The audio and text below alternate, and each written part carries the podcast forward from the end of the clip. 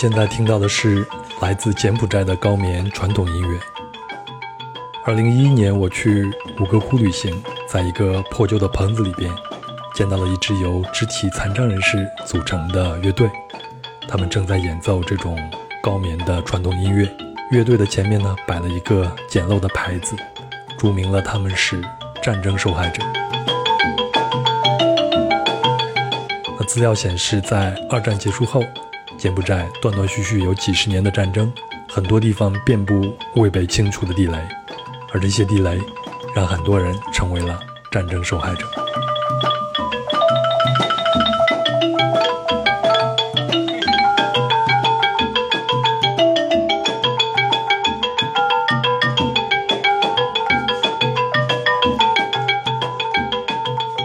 欢迎收听《人文旅行声音游记·壮游者》，我是杨。本期我们的目的地是柬埔寨，壮游者是曾在金边生活和工作了将近两年的 Timo。Hello，大家好，我是 Timo。然后，呃，今天呢，很高兴能和老杨一起，然后来到壮游者，和大家分享一下我在柬埔寨的一个见闻。今天大年初一呢，也祝大家虎年快乐，然后一切顺利。哈哈哈！但是这期节目播出来就不知道是什么时候了。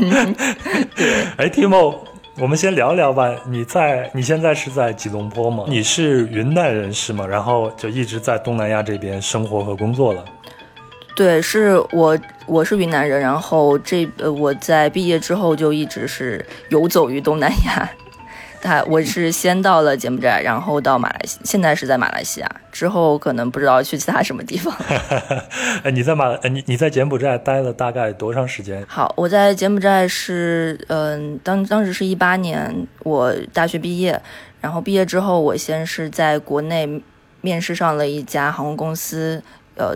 做的是财务工作，然后面试上之后，其实我房子都已经在国内已经租好了，然后我领导突然打电话给我说啊，我们最近在呃金边开设了一家就是针对国际航线的子公司，你有没有兴趣想去尝试一下？然后其实当时真的是完全没有想太多，嗯。就这么就去了，就这么就去 柬埔寨工作了。因为我之前就是在这之前，就是在我大学还没毕业的时候，在大学期间，我其实有和我的朋友一起去这个暹粒有旅游过，所以我对呃柬埔寨整体的印象还不错，就觉得是一个比较温和、比较淳朴的这样一个国家。所以就觉得，嗯，好像也不错，所以就去了。嗯，初生牛犊不怕虎啊！殊不知你们的领导是因为你是一个刚毕业的毕业生，把他派到外派去吧，反正他没有家庭，对吧？对，现在想来是有可能的，因为可能已经工作了一呃很长一段时间的这个员工，他有家庭啊，然后嗯，有多多方面的因素。然后你就到了马来西亚，嗯，是在疫情前还是在疫情后呢？嗯，我到马来西亚是二零二零年的一月，那刚好是疫情刚开始爆发的那段时间。所以你现在从事的工作已经跟你上一份的工作就不一样了，是吗？嗯，对，基本上是完全不一样的两个工作。我上一份工作的话是财务工作，然后现在的工作是类似于市场咨询的工作。前头你也说了嘛，呃，你在大学还没有毕业的时候就已经去了一次柬埔寨。嗯。那我觉得啊从云南去东南亚确实是太方便了，特别是我记得大概是在一零年左右，还是零几年的时候，那个亚洲航空一个廉价航空公司开业以后，然后昆明就是一个呃重点的一个城市嘛，然后从昆明去很多的东南亚都非常非常的方便，又非常非常的便宜。是的，就类似于呃昆明在东南亚就是嗯。国内政策对于东东南亚这个“一带一路”的这样发展起到的是一个桥头堡的作用，所以，而且长水机场它当时建的也是，当时建的时候好像是中国第三大机场，它规模吞吐量都非常大，所以从昆明到东南亚国家是真的是非常方便，而且机票也很便宜。嗯，而且很近啊，我觉得去一趟东南亚的某些国家可能比你来北京。或者去上海还要近，对吧？对，没错，我去上海都得飞三个小时，我去呃柬埔寨我就飞两个两个小时就到了。哎，咱们聊聊你的第一次柬埔寨的旅行，你那次是只去了暹粒是吗？对我只去了暹粒，因为时间比较有限，然后就只去，应该是时间和预算都比较有限，所以就只去了暹粒。呃，然后当时其实是因为学生时代很喜欢玩的一款游戏叫做《神庙逃亡》，然后它里面的一些场景 就是很像就是吴哥窟，然后之后又看了。安吉娜·朱莉主演的一部电影叫做这个《古墓丽影》系列，然后对，然后它的主要取景地就是在呃塔布隆寺，也是吴哥窟的这个呃古庙建筑群之一。所以你们就决定去了是吗？对，反正就呃说走就走了，反正离得也近嘛。然后而且整体的旅游花费其实非常的便宜，非常适合学生党这个旅游花费。对，我是一一年的时候从越南的胡志明市，也就是西贡，嗯，然后坐一个长途大巴经过金边，最后到了暹粒。但是那一趟旅行，我最终也是在暹粒待了一下，然后就没有去其他的地方。但是对暹粒的那种感觉非常非常的好。就像你前头所描述的感觉，他们是一个非常温和的一个地方，就就像好多人所想象中的，它就是一个具备高棉的微笑这样的一个地方。对对对。哎，你那次先例印象比较深的地方是哪儿呢？嗯，其实比比较深的，我就先从大家熟悉的那个吴哥窟说起吧。其实吴哥窟它，嗯，它之所以有名，呃，它是因为它保存的最为完好。因为潜力大大小小其实有六百多座寺庙，但是吴哥窟是保存的最为完好的，所以它最有名。包括那个国旗上印的它那三个塔，就是吴哥窟的一个剪影。呃，吴哥窟其实它那个准确来说是叫小吴哥。应该是它不仅是一座寺庙，它还是一座帝王陵。所有的寺庙的朝向，应按理来说应该都是朝东的，因为日出东方，它是一个代表着希望呀，然后代表着呃神灵的一个朝向。但是呃，唯有这个小吴哥，它是朝向西方的，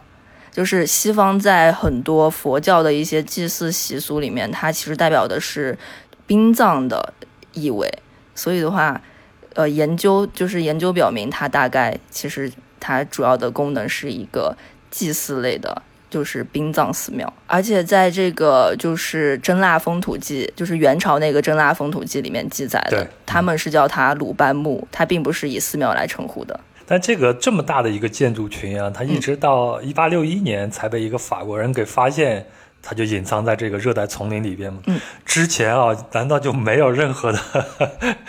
一些人去发现这个？我觉得还是蛮奇妙的一件事情的。对，其实我觉得主要一个原因，呃，除了它地理位置比较偏僻之外，还有就是它在这个呃吴哥王朝没落之后，它是被一个森林覆盖了，就是它是掩映在一个森林里边。呃，如果没有人走进去的话，可能根本没有发，根本不会有人发现里面有那么庞大的一个寺庙群。而且去呃，我们去参观的时候也能发现很多石块，很多寺庙它都是嵌在那种大榕树的树根里边。没错，嗯，就像你前头说的，安吉丽娜·朱莉演的那个《古墓丽影》，她在塔布隆寺，塔布隆寺它那个入口处就是一个。参天大树就是一个大榕树，它那个根就形成了一个，好像是一个天然的一个洞口一样，抓着那个洞口，大家都从这下头就通过。在电影里边，这也是一个非常主要的，或者说大家印象最深的一个镜头之一了。是的，是的，而且给他带来了一种就是非常冒险，然后非常神秘的感觉，就吸引人想要进去探索，想要知道里面藏藏着什么样的秘密。对我，我去的时候我也在这儿拍了照，后来我还看了一下资料。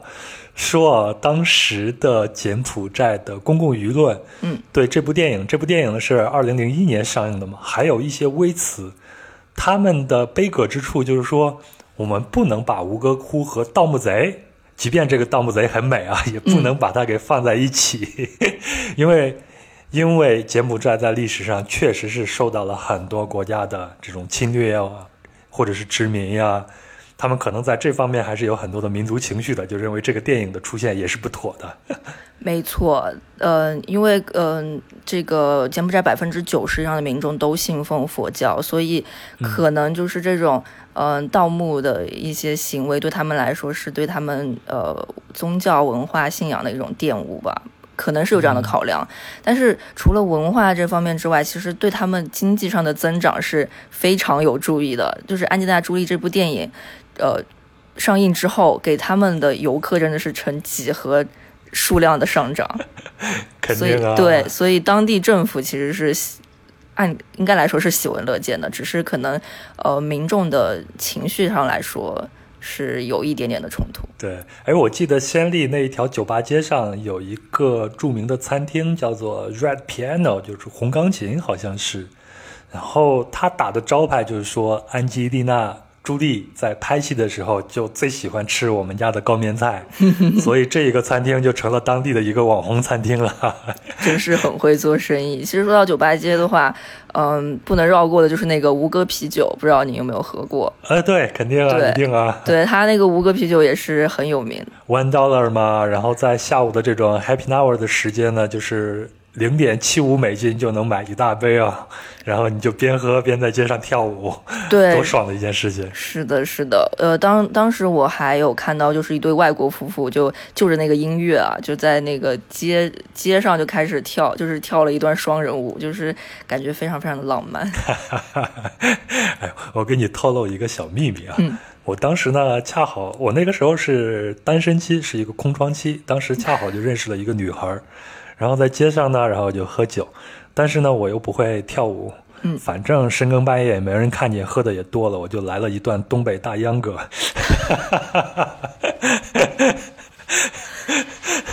是不是有史以来在先帝的酒吧街上第一个跳秧歌的人？有可能，有没有视频？我真的很想看一下。哎呀，太久远了，太羞耻了，算了算了。哎，我们回到这个吴哥窟，当时去的时候，感觉他们都还是有很多地方都是在维修。我不知道你去的时候是什么样子的呢？对，呃，这个我也有注意到，就是因为呃，柬埔寨它有很多的 NGO 组织，而且。呃，就是来自于联合国，就是随处可见很多联合国教科文组织的一些标志，还有包括中国的一些公益组织、德国的一些公益组织，它都会在这个建筑上面挂起很多横幅，就是说正在就是进行这个文物修缮工作。所以我当时去的时候，有些呃寺庙是没有办法进行参观的，因为都在修复。神奇的一点就是说，没有一个是柬埔寨当地政府的一个修缮工作，全部都是国外的组织去给他进行一个文物保护、修复和研究的工作。我觉得这个的话，一定程度上来说，柬埔寨是一个躺平的国度，他好像不太对这样的修复工作感到兴趣，或者是这种文化研究感到兴趣，反而全部都是拱手让人，让其他国家来代劳。对，我觉得可能跟他们的经济形势是有关的，因为我们看一下历史嘛，嗯，那近现代的柬埔寨基本上都是在人为的战乱或者是其他的被殖民的这样的一个历史中所度过的，他们的经济形势确实很差，本身他们就是一个农业国家，我们在柬埔寨坐车的时候也能看到大片大片都是农田，本身的工业就非常的呃贫瘠。那我看了一个数据，大概是他们在二零一六年的时候才被从这个最不发达国家这个行列里边剔除出来，成为了一个中等偏下收入的这样一个国家。那一直到现在，可能他们很多都是需要大量的，呃，来自于国际社会的一个援助，包括我们中国的一个援助，它才能往前，呃，正常的去发展的。没错，没错。嗯，柬埔寨有两千多年的两千年左右的历史，是一个非常长的历史。但是其实它近现代开始发展是从九三年才开始的。呃，它这个近现代的进程，呃，现代进程其实是非常非常的短暂，所以现在还是一个恢复期。然后它这个整体的国家气质，其实一定程度上也影响到了它当地居民的一个就是生活方式。因为，嗯，怎么说呢？就是我们到这个景区，除了它这个恢宏的建筑之外，还有一个印象比较深刻的就是，一直跟着你的小孩儿，就是他不会，他有的非常年纪比较小的，他不会说话，但是他就会像点了跟随一样，就一直跟着你，也也也不说话。但是我有。我有一次就是觉得哇，好不忍心，好惨，好可怜，我就从包里拿出零食，然后分给他。结果周围的小孩一看，哎，这边有人给零食，然后就蜂拥而至，全部都找我要零食。但是我显然是没有那么多的，就困在那里，就是左右为难。后来就当地导游就跟我说，呃，遇到这样的情况就尽量能不给就不要给，不能让他们形成一种思想，就是说我可以不劳而获，我可以，呃。我不用认真读书，不用认真学习，不用劳劳动，只要在这个景区站着，我就可以吃饱喝足。其实对于他们来说是一种不太好的，呃，怎么说一种引导吧。而且在《贫穷的本质》这本书里面也说到说，嗯，就是教育和贫穷其实有非常大的联系。单纯的这种，呃，给予的这种施舍，其实没有办法真正改变他们贫穷的本质。对对对，完全完全同意。嗯，而且我记得前几年好像有一个短视频在我们中文世界的网络上就是极度的流传，就是在柬埔寨有一个小孩儿，然后他就是推销这些呃手工品啊啥的。然后他会讲好多好多种语言，对吗？包括中文在内。这就是因为他们的生活所赋予他们的一种天赋，然后他必须得练出这样的能力，然后才能生活下去。这个小孩后来好像来中国读书了，是吧？是的，是的。当时其实还是我节目寨同事告诉我的，因为那个是呃，我记得是一八年的时候，我已经在节目寨了。然后是我节目寨同事告诉我说：“哎，你看暹粒有个小孩出名了，他火了。”然后我一看，他是他好像是十四岁。叫沙利，然后，他当时是可以用十多种不同的语言流利的去推销他那些纪念品，然后就很多网友都震惊于他的这个语言天赋，然后也很心疼他说这样呃的语言天赋居然只能在景区兜售纪念品，所以就有中国的就是 N 就是 NGO 组织去牵线，然后把他带到中国。进行学习，现在都还在中国读书，所以也他他是非常幸运的啦。所以也希望，呃，很多像他这样的小孩都能够得到，都都能够接受到真正的教育。你还有其他在其他的地方看见这样的一些情况吗？主流景区的话，包括像这个洞里萨湖。洞洞里萨湖其实是我感触最深的，就是洞里萨湖的话，我刚听这个名字的话，以为它是有蓝天白云、水天一色这样的美景，其实进去之后真的是超级无敌的失望，因为那个水跟清澈真的是毫无半点关系，那个水真的是土黄色的水，然后还散发着淡淡的腥味儿，呃。但是游客其实去到洞里萨湖，他也不是去欣赏这个清澈的湖水的，他其实是重点关注在它的一个千户渔渔民组成的一个大型水上渔村。然后这个渔村的居民呢，他是黑户，就是名副其实的黑户，他没有国籍，也没有身份，他是因为当时这个红色高棉政权迫害之后，呃，逃离柬埔寨的一个。就是在柬埔寨的一些越南人，但是他也不被越南所所接受，所以他就没有办法，只能在湖上建立起一个自己的渔村，然后进行一个就是生存生存下去吧，就是为了生存所建立的一个渔村。所以他们也没有身份，也没有国籍，是吗？对他们至今都没有任何身份，没有国籍，所以他们就困在那个渔村里面了。所以，嗯，这个渔村你可以看到，它有。学校有医院，有警察局，甚至还有邮局，所以它的麻雀虽小，五脏俱全，它已经形形成了一个小小的社会，他们出不去，只能在这里生活。听起来就像是一个水上的一个国际难民营这样的一个感觉了，有有一点像，有一点像。然后，嗯，然后去的时候虽然没有，就是因为我我们是坐船去游览，虽然没有跟着你的这种小孩儿，就是我。就是不要以为说在船上就没有跟着你的小孩了。我们船行到一半的时候，就看到有一个快艇非常快的接近我们。当时说：“哎，这是干什么？是半路抢劫游客吗？”但是其实不是，是快靠近我们之后，那个有两个小孩就拎着两瓶两两提冰可乐就跳下，就跳到我们船上，然后。非常熟练的向我们推销这个可乐，就是 one dollar one dollar，然后呃直接上手给我们按摩，然后按摩完之后跟我们要小费，然后行云流水一套弄下来之后，那个船又飞快的又靠近，他们又跳回船上，然后去下一条游船继续他们的这个冰可乐兜售行为，嗯 就是整个流程的是熟练的让人心疼。我这两天刚好又看了一遍《贫民窟的百万富翁》，然后印度和好莱坞一起拍的那个电影。然后我就能想象到你刚才描述的这个画面了，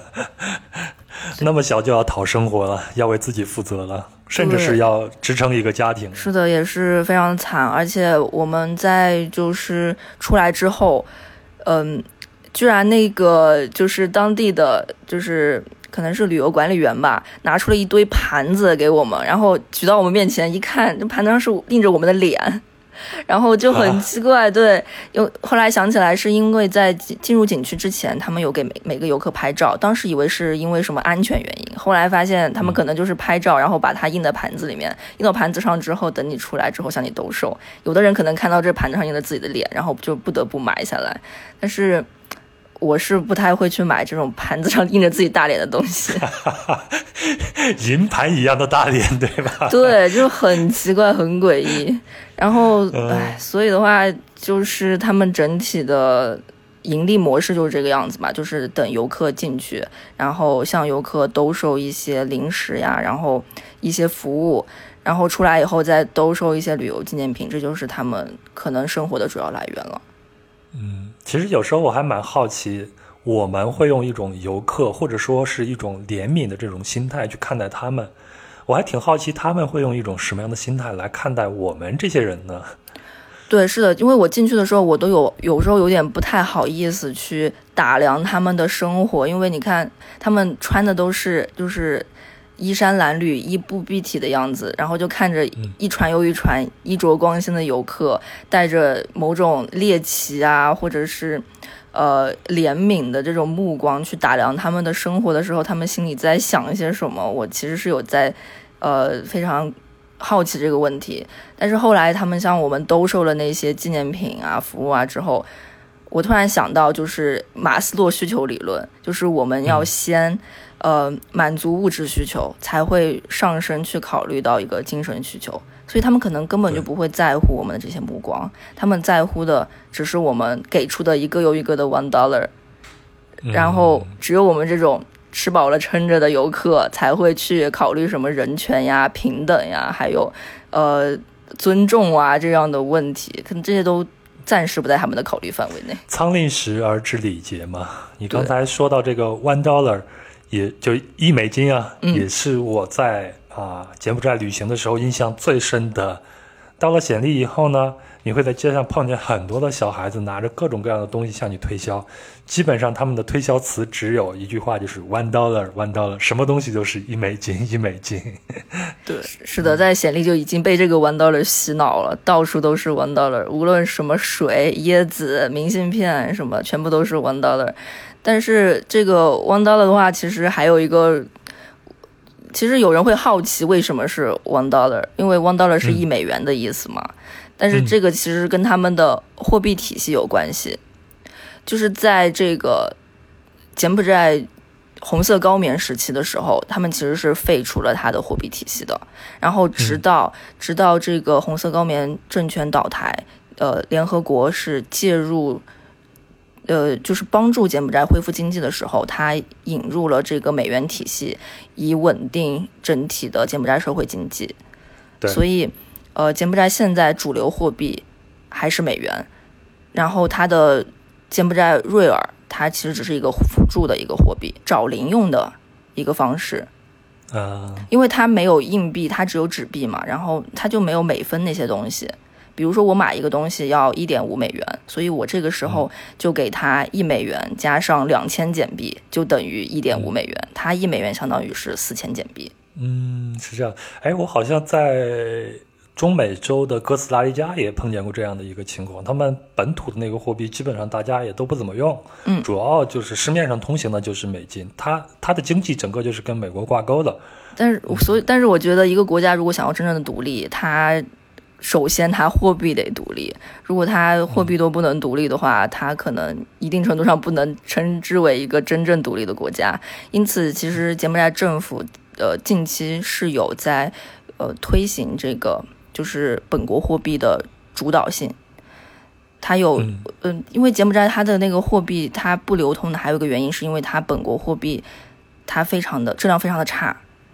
基本上就是揣兜里，呃，揣久了之后掏出来，它已经是有点烂烂的那种感觉。一般纸币，对，一般纸币放那个衣服里面，然后不小心丢洗衣机里面洗了之后，拿出来晾干，它还是，嗯，没错，它对它还是可以用的。但是，对，但是柬埔寨瑞尔，你把它揣兜里，然后放洗衣机里出来，它就是跟纸差不多，就已经碎了。所以我之前就奇怪说，呃，那有没有人？去，因为美元是在柬埔寨是可能收到假币的，但是简币的话基本上是没有，假币这个担忧的，我就问我柬埔寨同事说，为什么没有人去伪造假的简币？然后他说，那是因为，呃，伪造简简币的假的简币的成本可能比真的这个简币成本还要高，所以就没有人去伪造这个假币了。而且它没有价值啊。对，它价值太低了。对，哦，对，所以所以说到这个问题的话，就是在柬埔寨非常要注意你收到的美元是否是完整的，不就是不能裂开，不不不能裂口，然后也不能缺角，一定是要完整的，也不能说有非常明显的脏污，不然的话，这个美元可能就砸在你的手里了。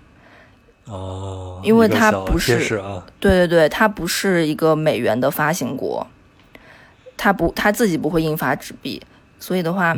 呃，如果你拿到了缺损的货币，拿去银行去兑换的话，银行是不会再不会换一张新的给你的，只会拒收你的货币。嗯，哎，那柬埔寨的货币叫做瑞尔是吗？我记得我还收藏了几张纸币。那它现现在新的这个纸币，你比如说他们在进行货币改革嘛？那新的纸币在技术上会有一些长进吗？有，我有就是收到收到过一个柬埔寨的纪念币，然后它上面已经引入了这个塑料防伪。有有很多货币，它都有这个塑料防伪这样一个东西，然后就说明现在柬埔寨已经具备这个塑料防伪货币的制造技术了。应该在不远的将来，可能它真的能够实现真正的货币独立，而且政府也在对美元收取小额的手续费。那大家如果不想就是不想支付这个手续费的话，就必须得用回简币。呃，刚才咱们说这个 One Dollar 这个故事啊，就让我。让我就又开始回忆我在先例的那些时光。虽然啊，我感觉他们啊，这这个国家确实很贫穷，但是呢，它可能是一个佛教国家的这样一个原因，我就感觉他们的，嗯，其实整体人的这个面貌，我我就因为我看到的只是先例这一部分啊，我只能说在先例这一部分，他们整体的面貌还是比较的平和的。然后我在街上看到了很多，因为在那个时候十年前了。你比如说，老是有一个瘸着腿的一个少年，那他那个腿是因为被地雷给炸断了，他好像是叫约翰。然后我每天都能在街上看见他挂着一个牌子，然后说：“嗯，你可大概的意思就是说，你可以给我一点钱来帮助一下我，我叫约翰，怎么怎么着。”但是你看他脸上永远是带着个一个笑容，这就很容易让我想象到那个著名的高棉的微笑。对，就是那边的我整体就是无论从我旅游到后来工作，整体就是高棉人给我的感受都是非常的温和，然后也非常的友善。我还没有遇到过被骗的一个经历。哦，对，这个好难得呀，在东南亚，而且是以旅游业为主的一个国家。对，而且是在一个曾经的最不发达国家之一的一个国家，我都没有遇到过被骗的这样一个经历，所以我觉得其实还蛮难得的。而且整体他们对外来的一些民族接受度都非常高。哎，你说到这儿，我突然想起一个故事，也是在先例。当时呢，我老碰见一个姑娘，她就是卖花的，她的手里边。除了在上学的时候，我看到他过上学，跟他自己的同学背着书包，笑得很灿烂。我看他大概就是十一二岁的时候。除了他上学的时候，你晚上在街上你会能碰到他。你碰到的时候，他手里边永远是捧着几个玫瑰花，然后就向你推销 one dollar one dollar 这样子，就是一美金一束。呃，你知道在那边你天天碰见这样的事情，有的时候你会比较烦。有有一次我就很恶意的跟他说，我可以就是说。我呃，一美金我可以买三朵吗？然后他就 no，就用了一个很夸张的一个表情。嗯，我在仙利待了几天以后，其实对这个地方还是多多少少产生了一点感情了。我印象中就是在最后一天晚上，我第二天就要离开了，然后晚上在这个酒吧街在玩的时候，呃，又看见这个姑娘在卖花。当时大家就在那个 temple temple 吧就是那个庙那个酒吧外面，大家都在跳舞。然后他在这个跳舞的人群里边，在兜售的这个花，还是带着一脸笑。我当时我的心里边就突然动了一下。我觉得像她这样的一个年龄的一个姑娘，可能就跟我的侄女差不多，在我们中国应该都是家庭的一个宝贝，大家都是要捧在手上的。那像她呢，就已经开始出来讨生活了。我动了这个念头以后呢，我就走上去。啊，然后拿出了一个美金，买了他一朵花。买完以后，他很高兴，可能是当天晚上他他开业的第一张，因为那个时候天还还还没有太晚。然后我买完花以后，就把花送给他了。我说这个花是给你的。哦，这个姑娘就愣了一下，但她反应非常快，马上呢就四面巡视了一下，看见旁边有一对韩国的母女。你知道我们能分辨出来她是韩国人吗？嗯，这个韩国的母女也在跳舞，然后他就把这个花拿到那个韩国的小姑娘的面前，然后把这个花塞到那个小姑娘手里边，然后回头指着我说：“是他送给你的。” 天哪，好暖，而且他反应真的好快啊！是啊，你想想，在那一刻，韩国姑娘稍微有点错愕，这个卖花姑娘是有点得意。我呢，就是忍不住想笑，就在那一刻，就是这样的一个画面。所以说，他们骨子里面可能也是有非常浪漫的一个内核，而且就是在这样可能在我们看来非常嗯不容易的一个生活里边，但是他们还是存有一颗非常善良而且非常温暖的一颗心。我觉得这是非常非常难得的。对，十年过去了，呃，每次想到柬埔寨或者提到柬埔寨。提到这个国家的时候，我都能想到这个卖花姑娘。嗯，现在她应该也有二十多岁了，希望她有一个更好的一个生活吧。对，也是希望衷心的祝福她能够得到更好的生活，同时也能够接受更好的教育。他们并不是说有哪里有残缺，也不是说智力不行，他们真的是需要一个，嗯。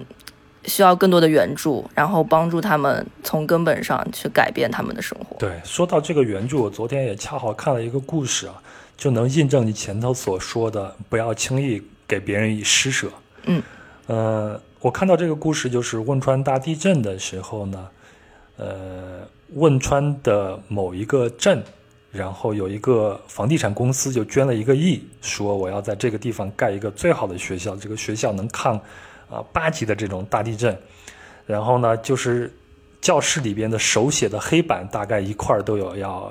十七万人民币左右，也就是说，它可能放在整个国内都是排名前几的一个呃高质量的一个学校。但是呢，就出现了一个问题，就像以前的这些学校啊，大家分散在各自村里边或者乡里边的时候，大家中午都可以回家吃饭，对吗？但是有了这样的一个学校。学生们来了以后，中午就没有办法回家吃饭了，都要在学校里边吃饭。那在学校里边吃饭呢？呃，四年级以下的学生每个人是两块钱，四年级以上的这种大的学生每个人大概就是两块五。那可能两块或者两块五对城里人来说一天啊，这不算个什么。但是对当地的这些农民来说，因为他们的生活其实很多是靠自给自足的，就是我在地里边。耕种一些粮农作物，生活还是其实还是还还是可以的，但是就是他们手头可以流动的这个现金就很少了。那学校我们的孩子们每天都要在学校里边有一个这样的一个固定花费，就意味着这些家长们要去寻求一个我可以赚到现金的这样一个工作。那这样的一个工作在本地没有，那他们必须得背井离乡。那他们背井离乡了，也就意味着他们的孩子有可能要跟着他们一起走。就是说，这样的一个学校，事实上就起到了一个反作用，反而让这个乡或者是这个镇变得更凋敝了，因为人都流失走了。所以，这个故事最终的一个结果就是说，你如果要去捐助的时候，一定要看到他需要什么，而不是你想要什么。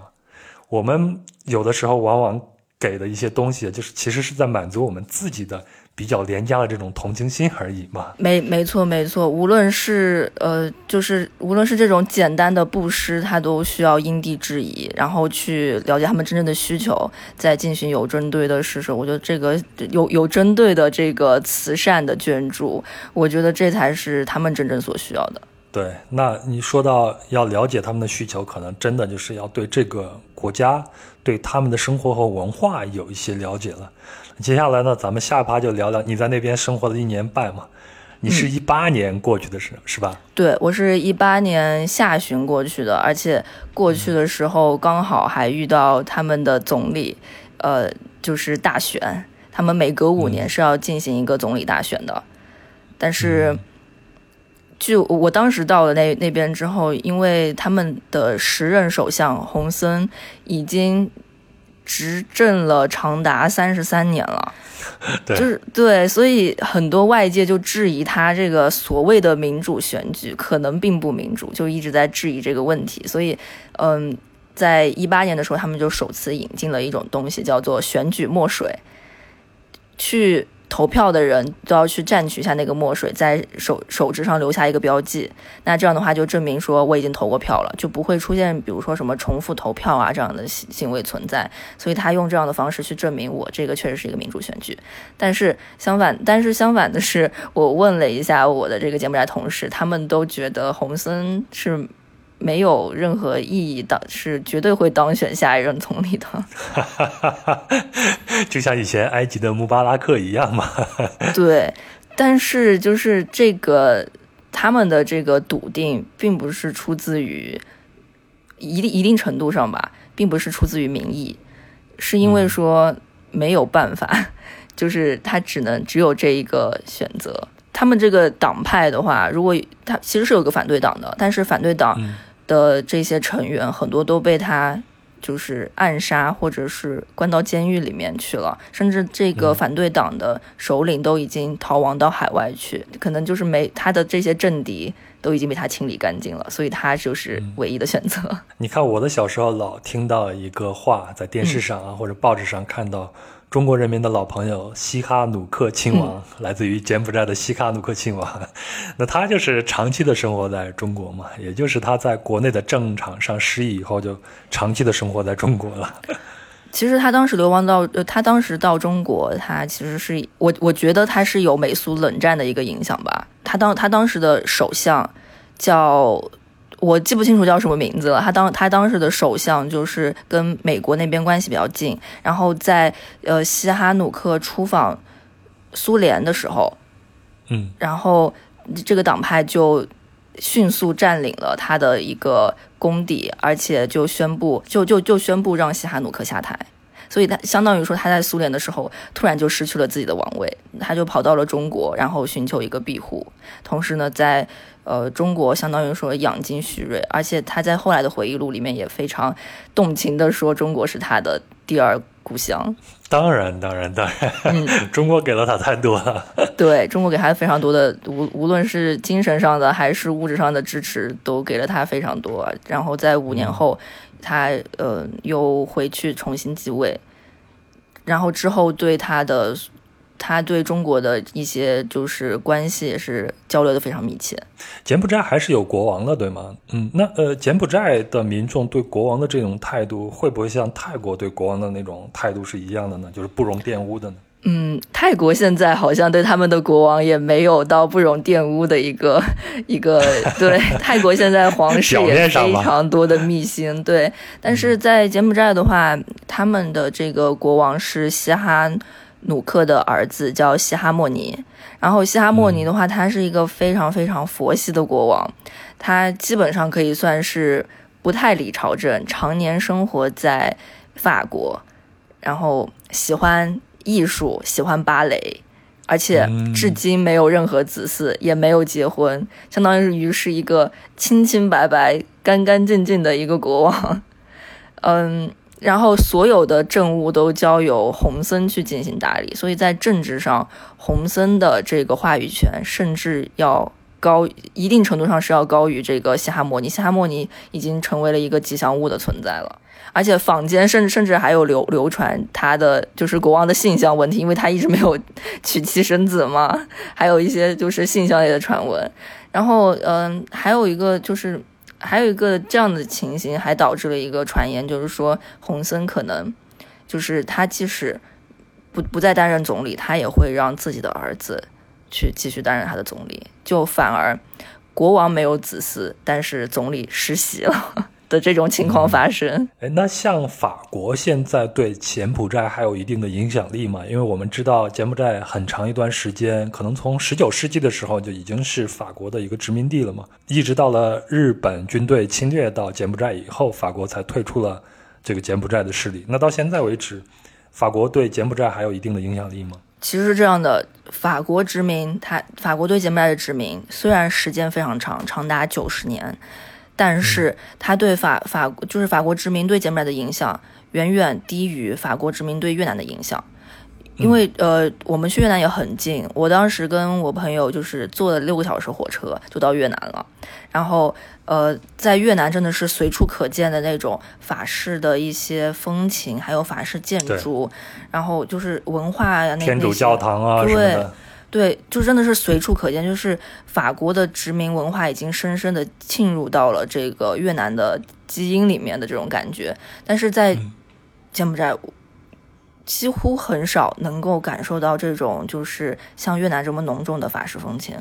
呃，这其实跟法国当时对越南的殖民政策有关，那对对柬埔寨的殖民政策有关。法法国其实他没有单独去殖民柬埔寨，他当时是呃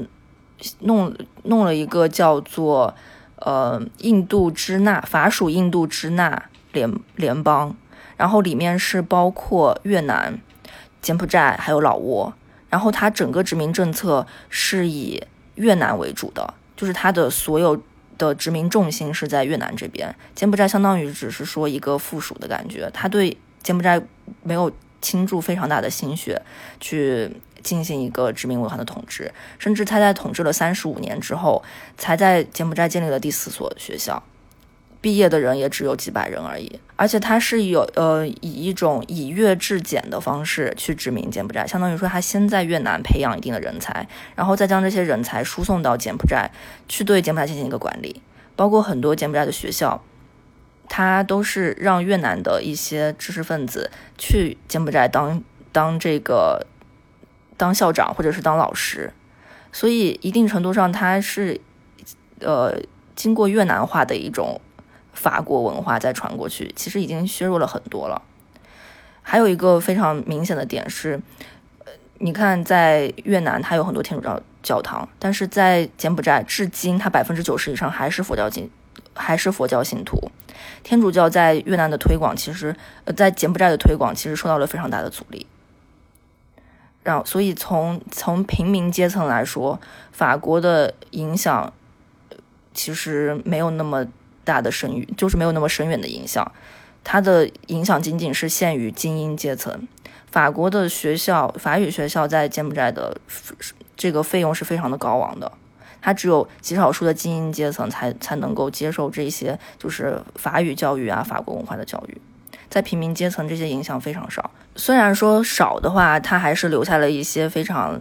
精彩的建筑。比如说这个非常有名的金边的中央市场，它就是一个法国设计师设计的，它是一个白色的，就是中间是一个圆形的穹顶，然后四周延伸出了四个长条形的，看上去是非常的美的一个建筑。这是应该算是金边最有名的一个法式建筑了。然后饮食上的话，其实就是咖啡。随处可见的一些咖啡店、咖咖咖啡小店，然后柬埔寨整体对咖啡的依赖度也比较高。还有就是法棍，简式法棍，就是应该越南也有这样的法棍，越南也一样。对对对，就是法棍中间切开，然后加上这个就是烤肉，还有腌黄瓜，就是一个简式法棍这样的东西。哎，其实我到柬埔寨到现在啊，再想想有一个遗憾，就是没有在柬埔寨更多的地方去逛过。那金边我也只是路过，当时路过的时候看了一下地图，发现金边外面有一个叫做毛泽东大道，但是金边整个市区我就不知道什么样子。大概给我描述一下你在那边生活的时候，你你大概住的是一个什么样的一个区域，什么样的一个状况呢？你会感觉那边的生活和国内的生活会有一个很大的一个落差吗？落差倒没有非没有我想象中那么大，因为我当时去。这个金边的时候，我的对柬埔寨的印象还停留在暹粒，就是暹粒，你也你也知道，就是没有什么呃超市，都都是摊小，就是小小摊贩摆摊的那种形式去进行一些就是物品的售卖。我去之前，我甚至带了五百毫升的沐浴露和洗发露，我都装行李箱里去了，我怕我买不到。结果到了以后，发现完全不是，就是它还是会有很现代化的超市，它有一个。那个非常大的就是日本超市，叫做 Aeon A E O N，它是一个日本超市，中文叫做永旺。它那个超市也是非非常现代化，就是应有尽有，就是完全不用担心日日用品的问题。日用品这块解决了之后，呃，落差最大其实是公共交通。柬埔寨基本上没有公共交通这种东西，它的所有的公共交通，它的所有的交通工具，绝大部分依赖于一个东西叫嘟嘟车。嘟嘟车就是一个前面一个摩托车，然后后面一个棚子，就是一个半包围的棚子，上面有个凳子，你就坐在上面就好了，这就叫嘟嘟车。双条车。哦，双条车其实是泰国的说法，泰国那边叫双条车，而且双条车的话比柬埔寨要更大。双条车它是更长，然后有两条竖的这个板凳嘛。但是柬埔寨它是一个小，比就是比双条车要更小，而且它只有一个横的板凳。我们叫这个叫嘟嘟车，对。然后那边有一个很厉害的东南亚打车软件，叫做 Grab，它是一个新加坡的公司。它它这个 app 只要在就是只要你下载之后，你可以走遍东南亚。就是这个 app 我在柬埔寨下载之后，我即使去泰国，它也可以无缝切换到泰国，也不用说再去下一个泰国版本之类的，可以它可以全程无缝切换，而且它那些图标都会根据就是不同的车型去改变那个小图标的样子。还有就是逢年过节的时候，它甚至会把那些图标。呃，做一些优化，比如说那个他们有一个节日叫送水节，送水节的时候，那个图标就会变成龙舟的样子。然后新年的时候，那个图标会变成一上面会写一个福字在上面，就是特特别可爱。我觉得 Grab 这个说跑题了，我反正我就觉得 Grab 这个公司做的蛮好的。哎，所以在上头你是能打到这个突突车的是吗？可以，我们就是直接在或者是摩托车是吗？对，就是那个嘟嘟车，就是直接可以打到。而而且 Grab 可能也投入了很多资金去呃改去改改良它这个嘟嘟车吧。以以前老式嘟嘟车是我不知道你有没有在显力见过，老式嘟嘟车是前面一个摩托车，然后后面一个他们自制的一个木质的一个东西，木质一个凳子。但是 Grab 去改良之后，它是改成了一个像有它有点像国内的老年代步车的那种感觉了，就是它的呃就是整体的体积更小了。然后也更灵活，然后也有漆上那个 Grab 的蓝色和白色的一个样式，反正整体会看上去更现代化一些。那那边的呃道路这种基础建设怎么样呢？基础建设几乎没有，就是都是大部分都是土路，然后只有在他们的市中心叫 BKK 那个 BKK 区才会有就是比较现代化的一个柏油路，除了柏油路之外都是土路。土路真的是，就是出门都要，无论有没有疫情，出门都得戴口罩，不然你出去一趟，坐上嘟嘟车，然后到家之后，你满头满脸都是尘土。它那个基础建设完全是依赖国外援助，呃，公交车是日本援助的，然后铁路呢是中国援助的，然后公路可能公公路没有没有援助吧，然后是企业自己修的，相当于说，比如说像医用那个。大型超市，它为了方便顾客去它的超市进行购物，它会将周围可能一一公里，它它会修周围一公里的路，把它修成比较平坦的道路。但是除了那一公里之外，立刻马上就会变成土路，就是非常大的那种贫富差距。就是刚刚从这种呃比较金碧辉煌的购物中心出来之后，呃行行走了一段路，就会到一个没有路灯，然后。道路非常差的一个土路上面，然后周围都变成低矮的那种像贫民窟一样的房子，贫富差距非常大，而且是非常直观的可以感受到这个贫富差距。到雨季的时候，它那排水系统也是近乎等于没有。我当时遇到的最严重的一次淹水，就是它直接淹到了我小腿的这个位置。然后对，然后我打了一个嘟嘟车，就是感觉那个嘟嘟车它已经不是车了，它是一个嘟嘟船，就是 一路把我送回家之后，我得脱了鞋，然后挽起裤腿儿走回家。走回家最绝望的一件事情是我当时的那个房子是在二楼，然后它有个阳台，当时落叶把这个阳台的下水道口给堵住了，就导致这个雨水到阳台上之后没有办法漏下去。直接倒灌进了我的房间，我那我那一晚上都在往外掺水。你住的那个区域算是一个相对来说比较中产阶级往上的一个区域，还是一个跟大家混居的一个区域呢？这个我有点不太好形容，就是，嗯，我这个区域是在，因为我我们是航空公司嘛，所以我们也要靠航那个机场近一点。但是机场的话，一般都。一般的机场都不会离市中心近的，都是在郊区。对对对。所以我们那个地方就就选在了机场还有这个市中心的中间，相当于是中间点。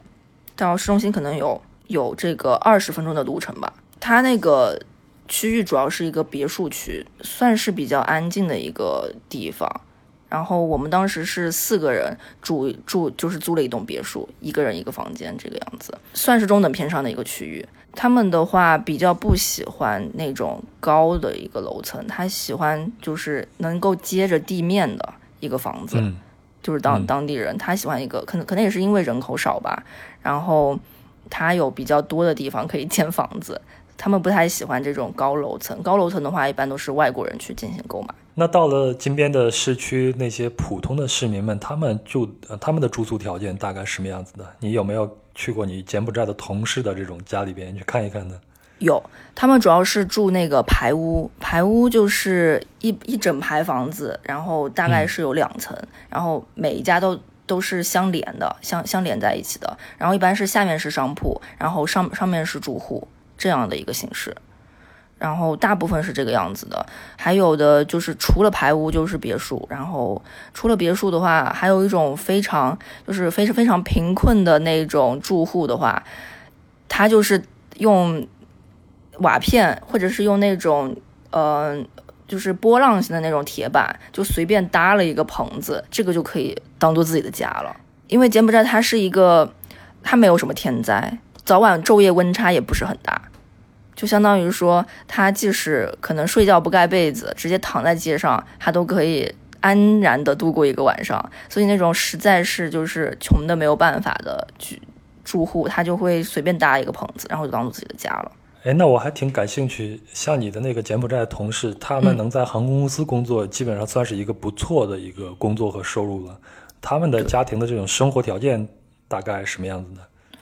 呃，我的柬埔寨同事的话，其实其实确实他们能够到航空公司工作，已经算是，嗯，一一份比较体面的职业，而且收入已经比较高了。然后他们的生活方式的话，嗯，我接触到的柬埔寨人，他相当于是说生活方式跟我们其实没有很大的一个差别，但是他们就是需要对教育上的投入可能会更大一些。他们没有义务教育。但是他们公立，他们公立的学校是免费的，相当于他们公立的学校可以一直，呃，免费上上到初中。但是公立学校的一个教育，它的质量是很差的，所以他们就要想办法，就是父母得想办法把孩子送到私立学校之后，他才会有一个出路。因此，他们需要投入大量的资金送孩子去私立学校，并且除了私立学校之外，现在的大部分柬埔寨人他们会选择去选修中文。因为中国对这个柬埔寨的贸易往来越来越密切，而且对所所以的话，他们为了就是之后能够获得更好的工作，他们会去选修一门中文。相相当于说，他们整体的一个学习进程，所以他就是他们想要出人头地，他们需要付出更多的努力和更大的精力去进行一个学习。我我的很多同事都是，他们白天上班，然后晚上的话，他们就会找一个地方去，就是去学习。有的是考公务员，然后有的是学，比如说，因为我是财务嘛，然后有的是选择去学 ACCA，就是一个英国呃注注册会计师这样一个。他们一旦就是了解到了外面更大的世界之后，他们需要付出更多的精力，然后让自己去出人头地。还有一些是白天上班，然后可能晚上他会用用空余的时间，他会去做一些就是快递一样的这样的副业，比如说去送啤酒啊之类的这种副业，然后去赚钱去养家糊口。相当于说，他们整体的生活节奏是。非常紧张的。那这个还只是你看到的城市里边的，对，呃，城市居民的一种生活状况。嗯，那在广大的农村，因为柬埔寨是一个农业国家嘛，那在广大农村，可能他们的生活状况或者说工作机会会更少一些，生活状况可能也会相对来说更差一些了。是的，是的，这其实他们农村的人口，呃，农农村居民我接触的不太多，但是我之前有去旅游的时候看到，他们大部分就是。靠出售农作物，就是出售水果呀这些来维生，然后其实生活还是挺艰难的。但是有但是柬埔寨好的一点是它的水土非常好，嗯，基本上是呃什么都能发芽。对，种啥长啥。就是我有个朋友，就是我有个同事，他有一天想煮粥，因为我们煮粥的话，我们是提前一天晚上会把那个米泡在水里面泡一晚上，然后第二天再把它放锅里煮嘛。结果他把那个米泡在水里面泡一晚上之后，第二天早上来看，那个米已经在水里面发芽了，啊，就是真的是太太夸张了吧？对，但但是这是真事儿，就是它那个水土真的超级肥沃，而且它那个水稻就是口感超级好。柬埔寨的米是我吃过的，就是最好吃的米之一，非常饱满，然后也很香，就是可能是淀粉含量比较高的缘故，在那里吃它的那些，就是我在柬埔寨待了一段时间之后，头几个月我真的是飞速的长胖。可能是淀粉含量含量太高了，明明吃的跟国内差不多，但是真的是飞速的长胖。它那边的水土实在是太好了，很多像日本的一些企业，他会去柬埔寨专门嗯培育那种有机的水稻，然后再运到日本去贩卖。还有啊柬埔寨的这个胡椒也非常有名，那个贡布的胡椒据说是世界上最好的胡椒。好，关于柬埔寨的美食，咱们后头再聊一会儿啊。嗯，好，咱们还回到你的工作和生活中啊。那你作为一个中国人，然后中国呢现在对整个东南亚的经济影响又那么大，你身边的同事或者你碰到的柬埔寨当地人会对你的中国身份感兴趣吗？他们会跟你聊一些关于中国的话题吗？有，呃，特别是淘宝，因为呃柬埔寨的这个货币体系不稳定，所以很多的就是呃购网在线购物平台，大型的正规在线购物平台，它是不太愿意。在柬埔寨去进行一个投资的，因为在线购物平台它就意味着要涉及到网上支付，但是柬埔寨整体的这个货币体系它在不稳定的情况下，它网上支付其实是是会有风险的，所以呃柬埔寨它的这个网上购物基本上是一片荒漠。所以的话，我的柬埔寨同事就非常羡慕我有支付宝，然后可以用支付宝去淘宝上进行一个购物，因为他们对，因为他们可以下载那个淘宝 APP 嘛，淘宝的 App，然后他们下载之后就发现哇，上面真的是应有尽有，打开了新世界的大门。但问题是他们没有办法去进行支付，所以我们。嗯，他们就是遇遇到了我们之后，他们有一个请求，就是能不能帮我在淘宝上面买点东西？就是因为因为虽然这个淘宝上，呃呃，算算没有这个在线购物平台，但是呃物流是有的，就是中通啊，还有顺丰啊，其实在这个柬埔寨是设有一些分点的，差不多从国内寄到柬埔寨，快的话一两天就到了，慢的话就是一个星期左右就能到，而且邮费很便宜。对，邮费很便宜，就是手中就一美元，甚甚至还有个同事还搭还做起了一个小生意，就是他从阿里巴巴进货，然后到这个他通过 Facebook，然后向他的一些就是呃社群进行一个阿里巴巴小商品的一个贩卖。这就是创业企业出海的一个很好的一个方向啊，对吧？对，真的是非常好的一个方向，因为他们呃整体需求是非常大的，柬埔寨的人口。呃，目前是世界上最年轻的一个人口经济，是一个完美的金字塔结构，百分之七十都是年轻人，所以消费是、消费市场是非常具有潜力的。而且他们本土的话，就是呃重工业发展，也就是轻工业和重工业都还在发展起步阶段，整体需求对这方面都是挺高的。对。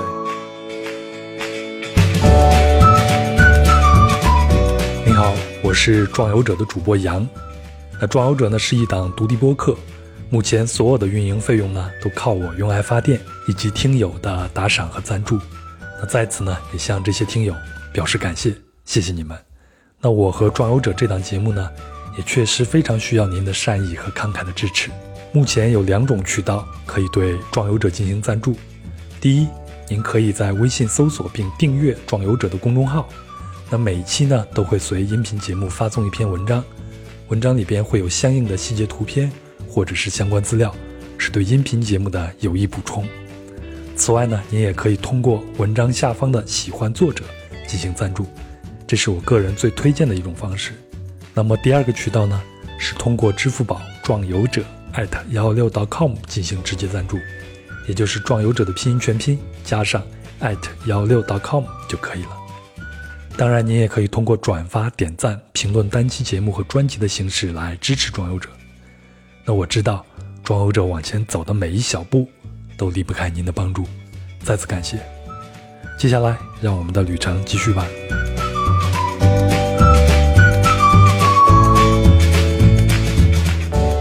特别是这几年，东南亚的呃，比如像越南，包括柬埔寨，他们的经济在呈一个上扬的这个趋势嘛。对，这也吸引了很多的中国人到那边去投资。呃，比较著名的，就像是柬埔寨的那样一个叫做西哈努克港，对吧？可能就是中国人的一个天堂，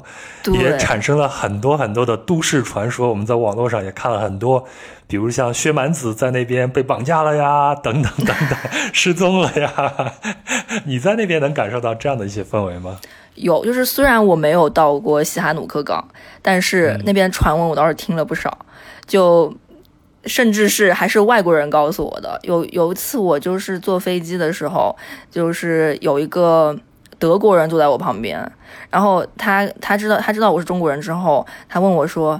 西哈努克港是不是全都是中国人呀？” 然后我就震惊，天呐，这个中国人在西哈努克港多的这个传闻已经传到就是德国人的耳中了。而且，但是呃，这个德国人呢，到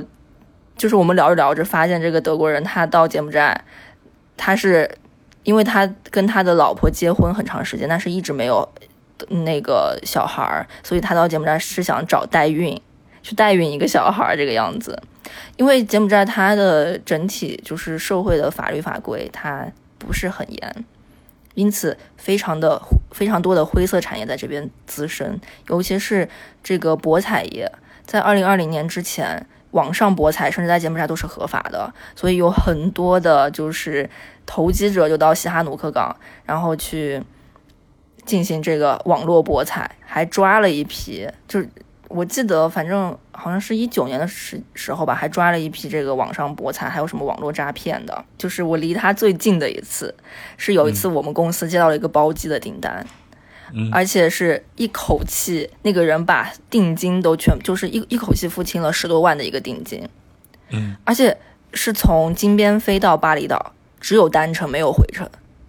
这这个就非常诡异啊！就哪有这个包机只包单程的？那你不回来了是吗？他就只包了一个单程，然后一一口气付清所有定金，结果这个人就失联了，就完全联系不上这个人了。那个定金也没有退回去是吗？就找不到人退啊，就是这个人联系不上了，然后。然后这个飞机也没飞，公司就多赚了一笔啊，但是这笔也没办法入账啊。就反正就白捡了一笔钱吧，就相当于是的，因为也也找不到人退，然后也不知道这个这这钱的退退去哪儿，然后这个人就失联了。可能他已经在西哈努克港被人给捅了，都有可能。真的有可能，因为当时刚好是就是这个风声最紧的时候，国就国内联合就是柬埔寨警方就是大就是。大量的去抓了一批这个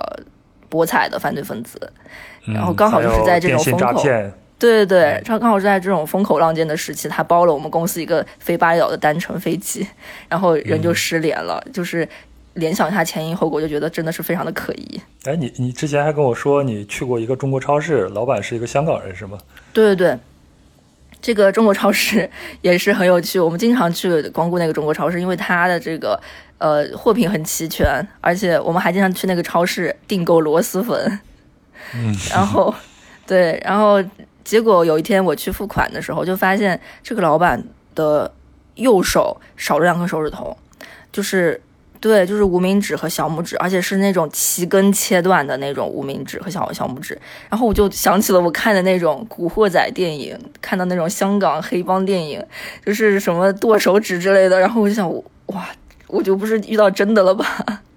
原来大佬就在我身边，太可怕了。大哥以前应该是社团的，或者是赌场的高手，然后被仇家给抓住了。剁掉了两根手指，从此呢就金盆洗手，躲到了柬埔寨。我们这出戏已经开始了。对，这大哥真的以前估计就是道上混的。我之前看到薛蛮子，大概是在一六年的时候，我估计他他也是要找人接盘啊，就不停的在国内的报纸上或者是媒体上宣称说西哈努克或者是柬埔寨有很高的投资价值。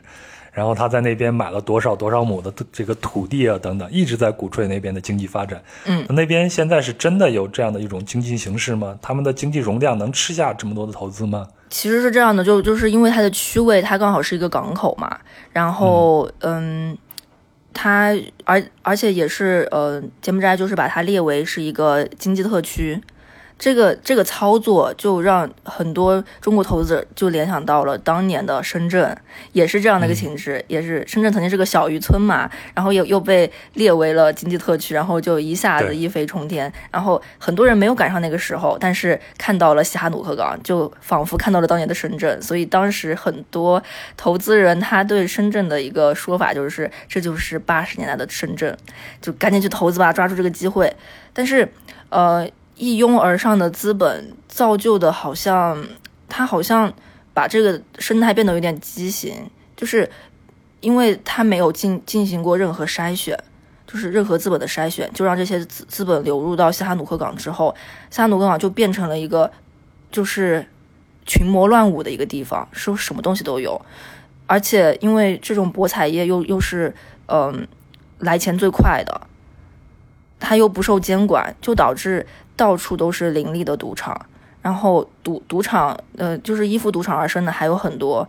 就是娱乐行业，相当于是真的是一片乱象，而且基础建设，你你也知道，就是没有什么基础建设，就基础建设非常差，到的路都是很烂很烂的，就导致现在成了一个犯罪天堂的感觉。近年来，柬埔寨政政府是有在就是加紧对它的一个管制，但是。我不知道会不会变得更好吧，起码就是很多外国人都不敢去西哈努克港了，已经快要变成一个中国城了，到处都是沙县小吃，然后什么什么娱乐城，然后什么什么赌场，就就是像一个大型的中国城的那种感觉。这个可能真的需要大浪淘沙一下，然后在这个地方一定是有人欢喜有人愁的。是的，那柬埔寨它整个政府的工作效率是什么样子的呢？政府的工作效率用一句话来形容，就是有钱能使鬼推磨。只要有有钱，在那里可以做成任何事事情，甚至甚至我听说可以直接买到一个新的身份，因为中国是不支持双重国籍的嘛，你不可能说同时拿到柬埔寨身份，也同时拿到中国身份。但是有的人他可以直接在柬埔寨买到一个柬埔寨的身份，就是嗯。直直接再深造出一个柬埔寨人出来，但那个人其实就是他。这在偷渡这个行业会经常会出现，就是某个人他会把自己的身份给卖给另外一个人，用高价这样的方式。是的，是的，所以就是只要有有钱，你你就可以通过政府渠道，然后办成这件事事情。而且就是我之前因为嗯，当时接触到一个鸟击索赔的案件，然后嗯，保险公司他有派来过一个。就是新加坡的律师，我们在跟那个新加坡律师聊天的时候，新加坡的那个律师就说，在柬埔寨是没有法律的，在柬埔寨的法律就是厚厚的一沓钱，翻开全是钱，只要有有钱，你可以就是，你你可以打，你可以胜诉所所有的官司，然后而且很多东西都是需要贿赂的，包括我去缴水电费，有一次我水电费逾期了，然后我我去就是。按按理来说，就是交这个水电费和滞纳金就 OK 嘛，对吧？结果那个官员还让还跟我要了一笔十美元的，就是小费，然后才给我重新开通我我们家那个水电，然后我就整个人都很无语。反正各行各业方方面面都会存在这种贿赂的行为，就是太多了，多的我都。不知道从何说起，就是，嗯，就拿我一个同事吧，我我我一个同事，他的他家里面的人是在政府工作的，然后他跟我讲了一个小故事，就是说，嗯，他他那个应该应该他爸爸的领导，然后就收了一笔贿赂，然后他会把这个贿赂款当做分红，然后分给下属，就是每就是每一个人。都要把它绑在，就就就像蚂蚱一样，要要被绑在这根绳上，所以就可以保证说没有人可以去不告发他。然后如果你不收这个贿赂，可能你就会因为什么由头，然后被踢出这个队伍，而且还会定期的去关心一下你的家人，说，哎呀，听说你的孩子要上学了，需不需要帮你活动活动啊？就是反正就是类似于这种软性的一些，就是。呃，拉拢吧，反正就会就导致这种贿赂体系、贿贿贿赂链整个已经保持它的这个闭环，还有它的封闭性，所以它这个整个政府体系的腐败已经是深入骨髓，很难一朝一夕改变。也希望他们能越来越好吧，然后整个社会体系越来越规范。因为像像这样的腐败，导致这种贫富差距的增大，然后又导致说这个基础建设近乎于无的这种状态，其实对这种底层人民是非常不友好的。有有的时候看就是街上很多人开着豪车，但。但是，呃，又转转头一看，旁边就是这种贫民窟，以天为被，然后以地为床的这种，呃，就是底底层人民的生活方式的时候，我就觉得有一种非常魔幻的一种感觉。嗯，哎，那金边现在的治安怎么样呢？金边的治安，嗯，还是挺差的。它这个警察局呢，相当于相当于是一个摆设。我有一个，我我有个同事，他被抢了之后，他去警察局报案。然后没有想到这个年代居然还有警察局没有联网的那个警察，那个警察就拿出一张纸，然后就随便记录了一些，就是，呃，他的一些。口供吧，也也不算算算是口供嘛，反正就是记录他的一些遭遇和描述之后，就说 OK 可以了，你可以回回去等消息吧。然后我那同事再也没有等到消息，就是看他拿出一张纸，然后没有经经过任何联网的时候，就就觉得这基本上八成是没戏了。而且我还有个同事，他被抢劫的经历是，他当时坐在那个嘟嘟车上，然后嘟嘟车是横条的嘛，他就坐坐在那个横条的正中间。然后他做到一半的时候，突然左右各上来了一个大汉，就把他夹在中间，然后逼他把那个手机、钱包交出来。然后交出来之后，那两个大汉又又下车走了，相当于是他已经跟那个嘟嘟车司机串通好了。嗯，一定是的。对，去抢劫他，所以还是挺多抢劫这样的案件发生的，但是也是跟他的整体的贫富差距，还有就是治安也是非常相关的。嗯，那如果去金边正常旅行的话，需要注意些什么吗？在治安上呢？正常旅行的话，就是不要不要漏财，就是不要，比如说上街啪掏出一沓钱来数数那那种，就是不要做出这样的事情。还有就是说，嗯，就是尽量不要站在街边，然后掏出手机，很有可能飞过一辆摩托车就把你的手机给抢走了。啊。这跟十年前我去越南的时候，大家给的这种旅行建议是一样的嘛？不要在街上随便拿自己的手机这样。是的，是的，其实都大同小异。在一个国家不太就是呃社会发展的不太好的情况下，可能这样的过程是一种必经之路吧？可能。对对对，嗯。啊，说到金边啊，我还有一个遗憾，就是因为我没有去金边参观嘛。但是在金边有一个红色高棉这样的一个纪念馆，对吗？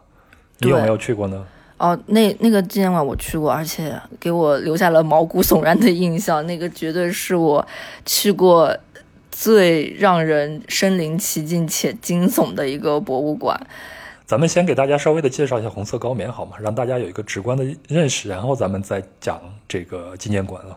嗯，行，好，红色高棉呢，相当于是说，当时这个，呃，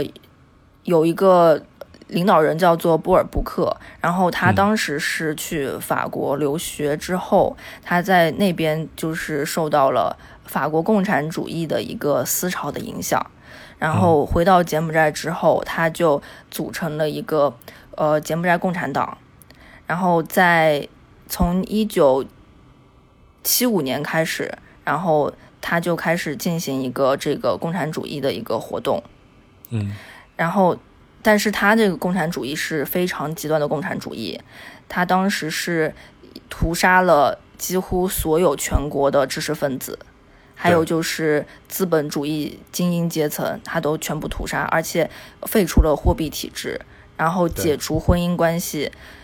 然后他是想要净化柬埔寨，然后把柬埔寨做成一个完完全全的农业社会，就大家都都去搞农业，就不要去搞那些什么知识啊什么的。所以基本上是让柬埔寨的这个文经济文化都出现了一个非常大的断层。我之前看了一些资料，就说红色高棉一种观点就认为红色高棉其实就是农民阶层对城市阶层的一种大清洗，或者说是一种报复。我看说当时只要你戴一个眼镜，可能就会被认为你是一个小知识分子，然后就可以把你给弄死了。有的时候为了省子弹，就直接拿木棍敲你的脑袋，把你给敲死。所以那段时间就是杀掉了很多很多的人。这些东西可能在你后头那个纪念馆里边会有一座一会有一些体现了。对，它相当于是就是这个红红色高棉，它相当于是杀害了差不多就是一百五十，就是专家预计是杀害了一百五十万到三百万左右的人口，直接让柬埔寨消失了四分之一的人口，是二十世纪最为残忍的一个就是历史事件之一。然后，它这个土司连博物馆的话。它相当于是当时的一个最为著名的一个集中营之一，叫做 S 杠二十一集中营。然后它这个集中营的话，就相相当于是关押的，就是这些知识分子，还有知识分子的亲属、孩子，还有呃，就是他们觉得有侵越倾向的一些柬埔寨人，还有就是他们觉得是间谍的一些人。然后把他关押进去，当时好像是关押了两万人左右，最后只有十二个人活着出来。他连小孩都不放过，就是那种非常小的小孩，他直接举起来摔死。就是它里面有很多那个图像嘛，图呃就是绘画的图画，画的非常的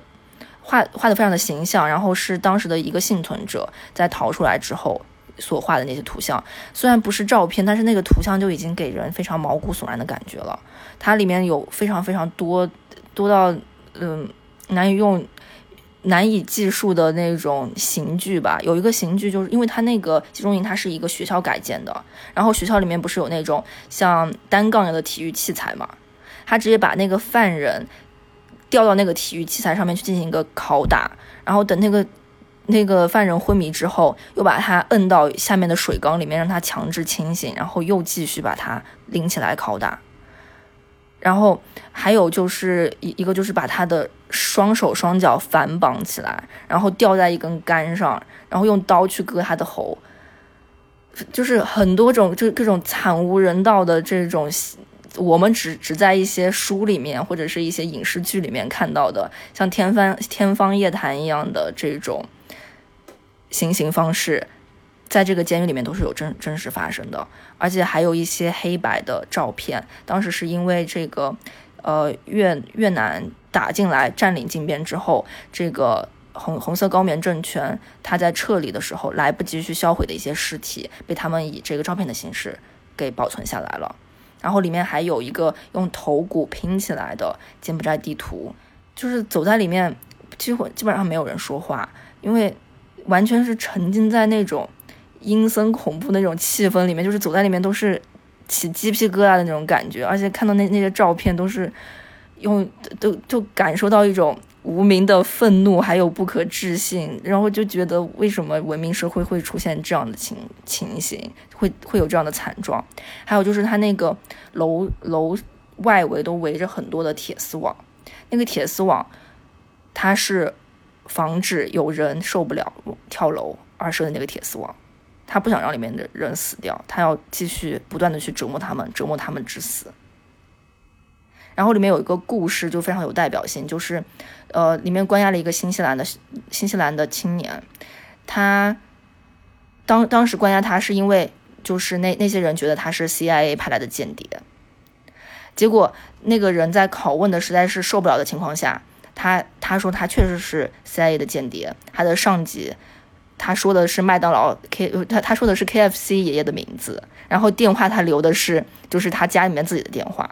但是当时审问的人完完全不会知道什么 KFC 爷爷之类的东西，他只会知道啊这个人终于招供了，然后他就是间谍把他处死。在这就是极端的政治妄人造成的一些后果了，因为他们做的是一个非常激进的一个共产主义的一个社会实验，但是造成的后果就是这样子的。对，而且最不可理喻的是，当年这个 S 杠二十一监狱的典狱长，他叫康克友，然后这个人他其实是接受过高等教育的，他他当年在学校是，就是是一个非常优秀的学生，他的数学能力非常强，而且他之后也也也是一个数学老师，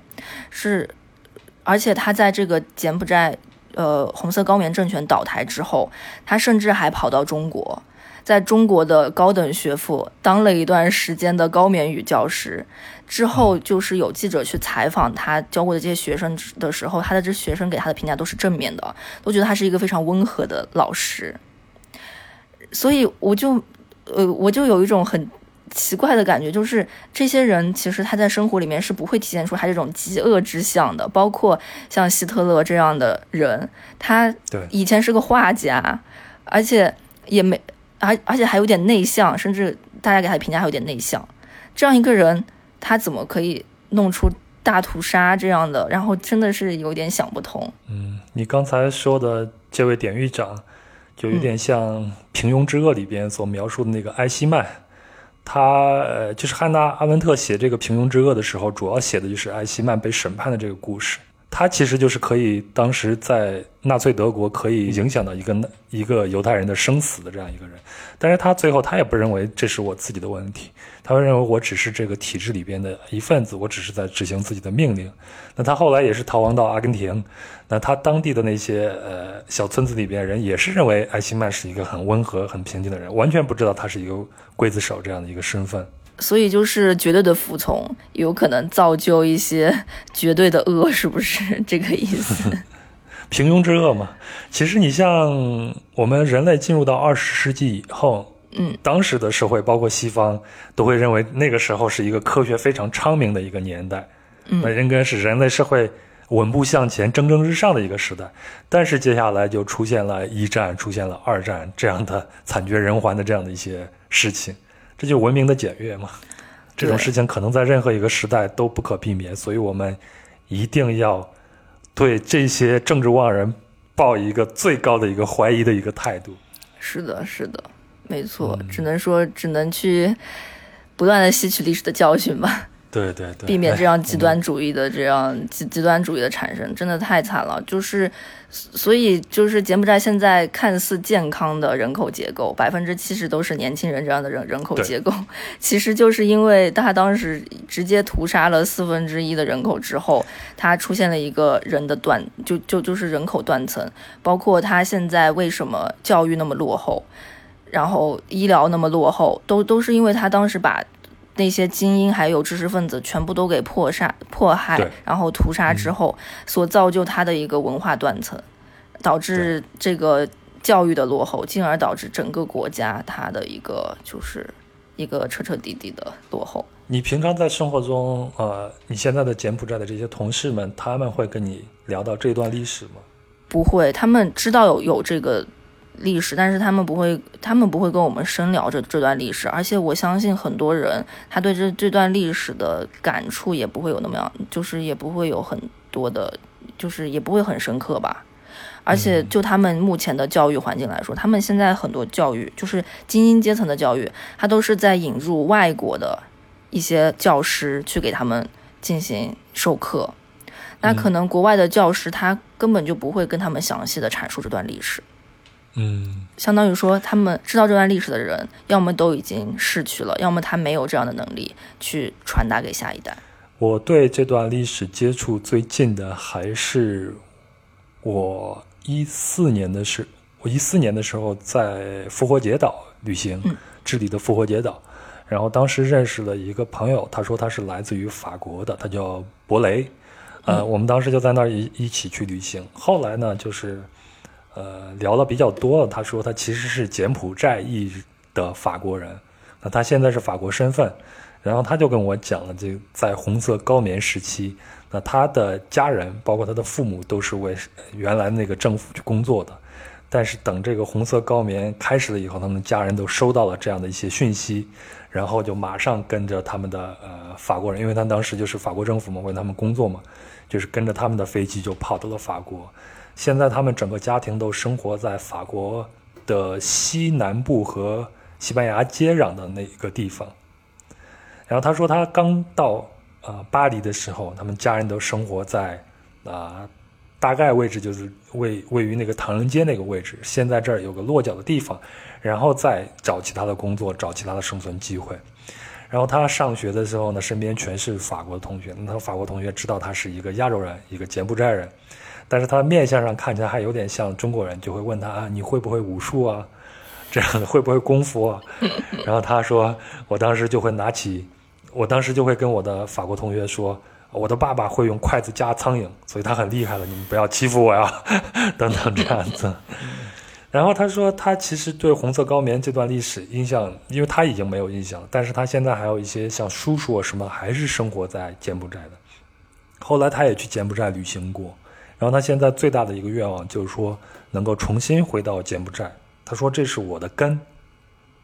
我的根，我的家族都在这边呢，这是我的根，所以我要回到那边。”他最大的一个愿望就是在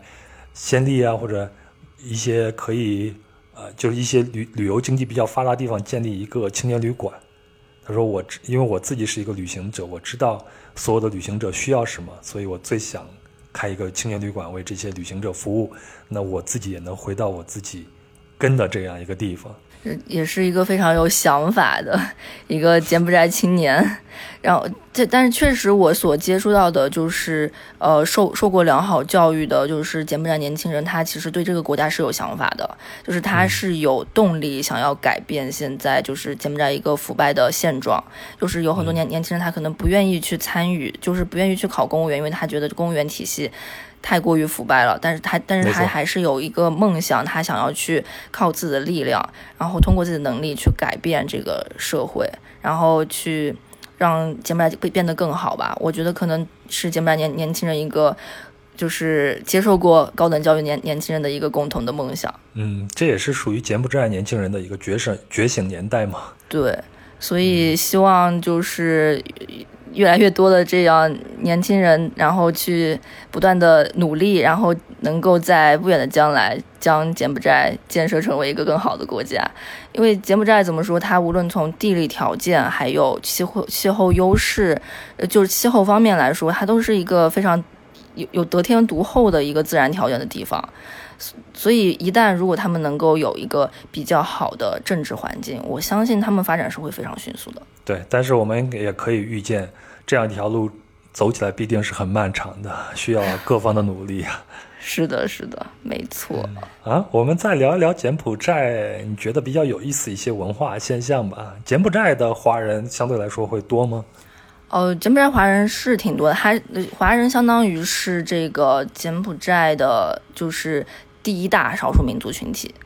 就是它仅次于它仅仅次于高棉人的这样一个数量。它大概是占到了柬埔寨总人口的百分之六的这个样子，但是它曾经是有超过百百分之一的，呃，对，它它曾经是有超过就是，嗯，可能百分之十的这样一个比例的，但是因为红色高棉这样一个运动，导致起码一半的华人都逃到了海外去，就是逃到了柬埔寨以外的国家。导致这个华人群体骤减，嗯，但是可能也是因为这个文化的一些断层吧，就华人和高棉人的融合还是非常的和谐的，就是我觉得是非是融合的非常好的。这边的华人很少会有讲会讲中文的，就是他们很他他的很多习惯都已经跟。高棉人，然后混杂在一起了。他们如果想要学习中文的话，他们是需要专门的中文学校、华文学校去进行学习的。他们的家族已经没有就是长辈去给他们教中文这样一个习俗了。这跟马来西亚是非常不一样的。马来西亚是马来人和华人他分得非常开，而且马来人是上马来人的学校，华人上华人的学校。他们是呃，而而且马来。西亚华人是非常讨厌别人叫他马来人的，他不能接受别人叫他马来人。你要，你一定要跟他说马来西亚华人。嗯，但是在对，是的，他们非常介意别人说他，别人叫他马来人。但是在柬埔寨不一样，柬埔寨的话，华人和高棉人他已经是混为一体，而且很多都通婚了，包括就是已经是一种混血的一个状态，融合的非常非常好。哎，那我在越越南旅行的时候，发现越南就非常流行中国的这些影视剧啊什么的，或者说中国的文化啊，流行文化对越南它的影响是比较大的。在柬埔寨有这样的现象吗？其实我觉得，嗯，说说到这个问题的话，还是要从经济说起，因为你首先经济繁荣了，你才会有一个文化的一个发展。对，就就像我刚我之前跟您说的，就是。我的柬埔寨同事，他的整体的生活节奏是非常的快，就应该是非常的密的，就是生活安排是非常密。他白天工作，晚上要去学习，然后可能中中途还要去送一下快递，所以他其实没有很多时间去追剧。我很少会跟我柬埔寨同事聊到就是剧这方面的问题，而且像中国的电视剧，动辄就是六七十集这个水准，对，没有像繁忙的。柬埔寨人是没有这个时间去看这这么长的剧的。然后我我当但但是我发现，在那边还是很流行香港的僵尸僵尸片，就是香港的老僵尸片。我我觉得很神奇的一点，因为他们的有那种呃街边的小餐馆，它是会放一个电视在上面，相当于说你可以边吃饭边看电视。然后我进去大概率里面放的都是香港，就是老的香港僵尸片。柬埔寨人非常喜欢看恐怖片。我有个同事，他在我有我有个柬埔寨同事，他在怀孕的时候，还都要去电影院看僵尸，就就都要都要去电影院看恐怖片。他们的那个电影院的排片 百分之八十都是恐怖片。嗯，哦，是吗？那这个确实太有意思。那你在去那边看电影的时候，他们呃，他们电影院的排片会有一些好莱坞的这样一些电影吗？有有有有有中国的，有好莱坞的，然后。然后剩下的全都是恐怖片，就是东南亚恐怖片，然后反正各种各各样的恐怖片。但是，嗯，好好莱坞的片子基本上也是可以上映的。之前周润发演的一部，周润发和郭郭富城演的一部关于造假币的一个电影，叫做《无双》，我也是在那边看的。更提醒柬埔寨人要注意美金的真假的问题。真的是，真的是，我我们在那边就是因为我们是做财务的嘛，有有的时候要要跟钱打交道，然后我们去 ATM 取钱的时候，我们必须要在那个摄像头下面去清点那个就是美金，保证没有缺损，而且没有假币，然后才能离开。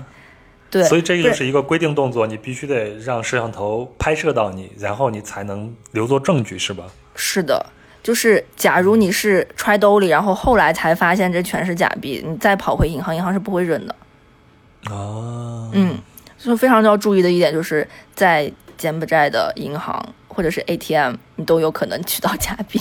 一定非常要注意和小心。你之前还跟我说，柬埔寨人的婚娶的这种习俗很特别，对吗？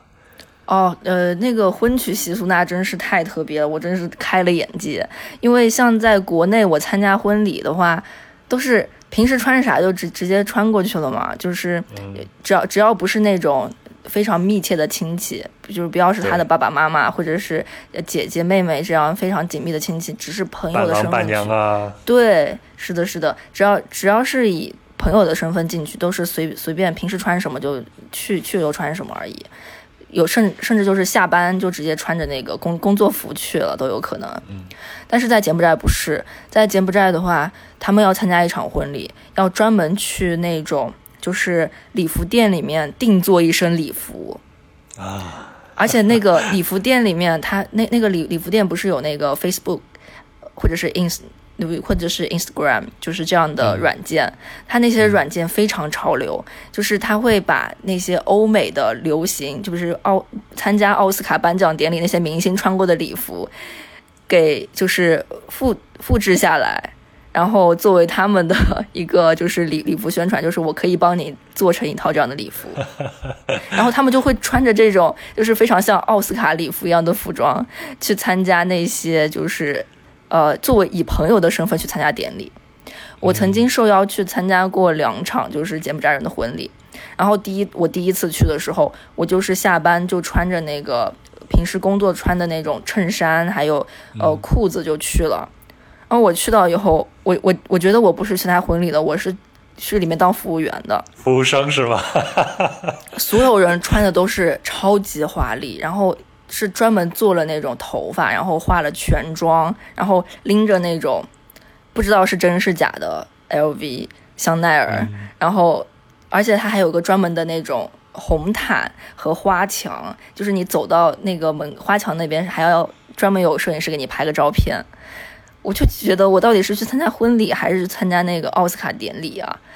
然后问问题是他们的经济又是一个不太发达的状态，嗯。婚礼却要搞得那么隆重，还有那么的恢宏，包括他们那个婚礼宫，他们那个婚礼宫比政府大楼还要豪华。他们那个婚礼宫是一个，他们是专门有一个建筑来办婚礼的吗？对，就那个建筑是专门拿来办婚礼的。就是我之前有给你发过一张图片嘛，就是像白宫一样的那个建筑，这真的是非常像白宫。我觉得有甚至有点一比一等比例去复去去复制了一个白宫过去，但是那个白宫并不是一个政府办公的地方，而是一个专门拿来搞婚礼的地方。其实它的流程跟国内差不多，只是说它那个隆重程度真的是国内的，呃十倍不止吧？可能它不仅对新郎新娘有要求，它甚至对去进去的宾客都有要求。所以我第一次去的时候，我真的有一种 有一种略微尴尬的感觉。嗯，第二次去你就得注意了。对，第二第二次去我就呃穿的，就是穿的稍微比较正式吧，但是还是比不上他们那些奥奥斯卡典礼一样的服装。可能也没有机会上奥斯卡了，反正在自己的婚礼上就好好的破费一下。对，主要是你去参加那个婚礼，以为这这是一个什么呃什么发达国家上上流社会的一个典礼，但然后完全想象不不出来，他是在一个欠发达国国家的一个普通的婚礼上面会遇到的事情。Timo 之前还给我发了他的柬埔寨同事结婚时候穿着那个。传统的简式婚服拍的照片，而且这张照片呢，Timo 说也已经得到授权了，到时候我会放到咱们的公众号里边给大家看一下，也共同给他们一个祝福。那平常咱们是看不到他们穿这种简式服装的，对吧？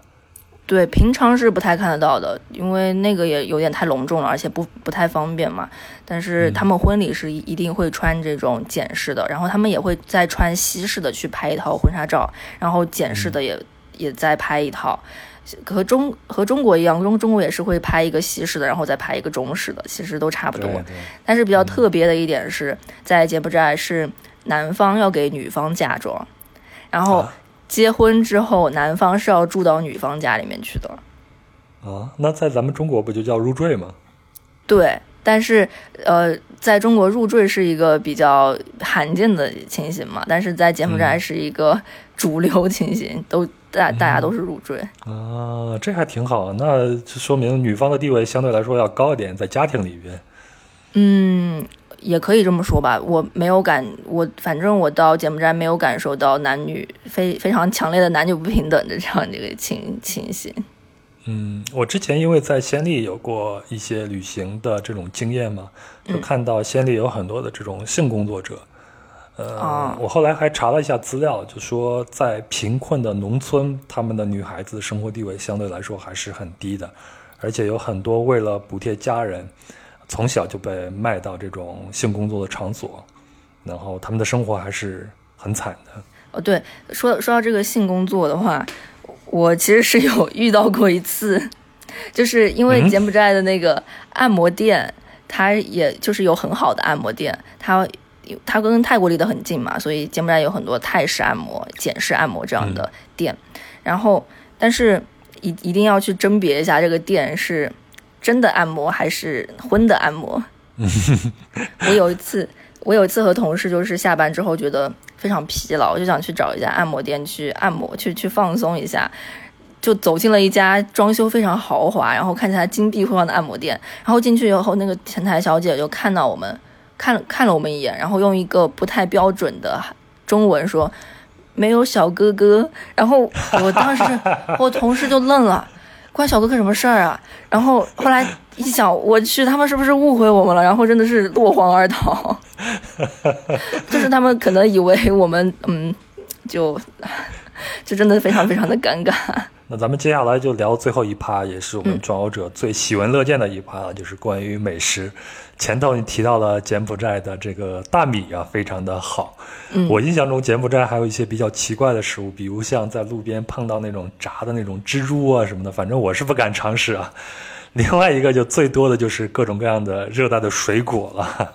对，是蜘蛛，我是在那个显利酒吧街有看到，然后我也是敬而远之，这太太可怕了。我我本身就比较怕蜘蛛，特别是看着那个巴掌大的蜘蛛被烤得黑漆漆的，然后穿上来，简直太可怕了。但但是除了蜘蛛之外，其实蜘蛛也不是满大街都都是，就是烤蜘蛛也是满大满也不是满大街都是，他们的主流食物还是呃，热就是从这个水果说起吧。这个水果的话，就是非常非常的丰富，而且我之前说到他们的肥水土不是非常肥沃嘛，所以我在那边吃芒果，我是不需要去超市买的。我们家门口的芒果树，我们都吃不完。还有公司公司里面有芒果树，太幸福了吧？对，就是那个也不用特地的去施肥，也不用特地的去照顾。那个芒果树就是到季节就长满了芒果，而且那个芒果巨好吃，就是超甜。刚刚开始的时候，我这我简直觉得太幸福了，我每天一天三顿恨不得在吃芒果。但是后来因为是实在是太多了，我就是大家都吃不下了，那个芒果就直接掉在地上烂掉了，就非常可惜，就是吃多到吃不下那种境界。然后除了芒果之外，莲雾也是，就是我们家对面那那家门口就种着莲雾树。莲雾也很贵啊，在国内，但是在柬埔寨那个莲雾就是不要钱，就直接在树上长结满了，还是红色的莲雾，结满了，然后掉到地上都没人吃。还有一个叫菠萝蜜，我们去的一个火锅店，它门口就种了一棵菠萝蜜的树。然后我问那个老板说：“你这个菠萝蜜怎么卖？”然后老那个老板说：“啊，不要钱，你要吃的话，我直接摘下来送你就行了，根本吃不完。”在那边水果基本上都不用去买，直接你树上摘的都够你吃一年的了。那他们吃水果有什么特殊的方法吗？哦，有，就是因为热带嘛，然后他们那边就有的时候除了甜的水果，他们还喜欢加一些辣味的东东西进去。就比如说那个水果摊上面，他给你切好了一些芒果，然后切好之后，他会让你选一个酱料，他那个酱料有十多种。有什么虾味的酱料，还有辣味的，还有呃椒盐的，反正各种各样奇怪的酱料都有。然后你就选一个，他他会帮你包装好，和水果配在一起，然后给你吃的时候就是用那个水果蘸点酱料，然后吃。刚开始觉得是黑暗料理，但是吃到后面还是别有风味的，就觉得还挺好吃。高棉菜也是，我刚开始看到他们的高棉菜，就特别是街头的那些高棉菜。对，你你从形式上来说，就有点像我们中国那种炒菜啊、炖菜那种感觉，反正烹饪方法大大差不差的。是的，是的。看着呢，并不太好看，但吃起来还真的是挺香的。对他们有一个菜，有有一个非常有名的菜叫阿莫克鱼，然后它那个阿莫克鱼的话，它是有一点像咖喱，相当于是它是呃，它是那个呃湖里面的鱼捞捞起来之后。嗯，加上椰汁，然后加上类似于咖喱一样的东西，然后炖在一起，放在椰椰子壳里面，然后还挺好吃的，有点像泰国的绿咖喱。然后它里面还它它那边还有一个东西叫老鼠粉，老鼠粉里面是没有老鼠的。老鼠粉的话，就是它那个粉是短短的，有点像那个米凉虾，然后它就是像炒河粉一样把它炒了之后，那个东西叫老鼠粉，再加一个煎蛋。最常吃的就是那个果条，果条就是那个肉汤，然后煮细的那种粉丝，就是果果条，然后加上一些肉丸。因为柬埔寨的牛肉非常的好，牛牛肉真的特好，所以它里面的放放的那些牛肉丸还有牛肉片都超级好吃。这些都比较符合中国人的胃口，到那边无论是南方人还是北方人都可以吃得惯的。对，是的，是的。其实柬埔寨它因为可能是文化呀，还有社会发展的缘故，它很多菜都有跟泰国、越南，然后中国它都有一定的融合。对，口味还是不错的，而且它没有那么油腻。我的柬埔寨同同事经常跟我吐槽的是，我们公司因为我我们公司食堂主要提供的是中国菜嘛，他们就吐槽说你们中国菜真的太油了。我我们觉得还好，但他们就觉得超级油。然后他们的菜就是。在我们看来，就是有点清汤寡水的意味，就没有基本上不不怎么放油。嗯，所以我的印象中，柬埔寨的 local 啊，基本上他们的身材都还算是比较好的，比较苗条那一种。对，没有特别胖的，就是没有像欧欧美那种，就是有一些胖的像一座山，就是吃吃麦当劳，然后就是超级胖的那种，没有，就只有。很瘦，或者是微微有一点点胖的那种体型。哎，你在呃那边生活那段时间，还是会出去旅行的吗？给我们推荐一下你的私人的路线吧。如果我们在柬埔寨旅行的话，我们大概走一个什么样的一个路线会比较合适一些呢？哦，好，其实首推首首推还是显力，就是重点都放在显力比较好。因为金边的话，它说实话没有什么名胜古迹，它最值得去的就是那个土司连博物馆，可以感受一下它那个残酷的历史。但是如果是想要去呃真正的去看风景的话，显力是。绝对是当之无愧的第一。然后显利，我除了吴哥窟之外，我还推荐一个地方叫崩密列。啊，崩密列是那个，据说是宫崎骏做《天空之城》里面的原型。嗯，而且我玩过一个游戏，是叫 Lara Croft Go，叫叫做中文叫做劳拉快跑。对。然后是一个解谜的手手机游戏，它也是从古墓丽影衍生的一款游戏。然后它那款游戏里面的很多场景，我我个人觉得它都是从崩密列里面取材的，因为崩密列在高棉语里面的意思是荷花池的意思。然后你进去之后会有大大小小的池塘，然后池塘里面虽然没有荷花，但是嗯，它周围的石壁上面会有凸起的方形的小石块，上面都雕刻着非常精美的那个荷花的纹路。而且为了就是保持它最原始的风貌，政府是没有对崩密列进行任何修复的。你可以看到一个最原始的一个状态。而且除除此之外，因为它离整个就是主要呃五个窟景区，它有四十公里的路程，因此那边没有小孩跟着你，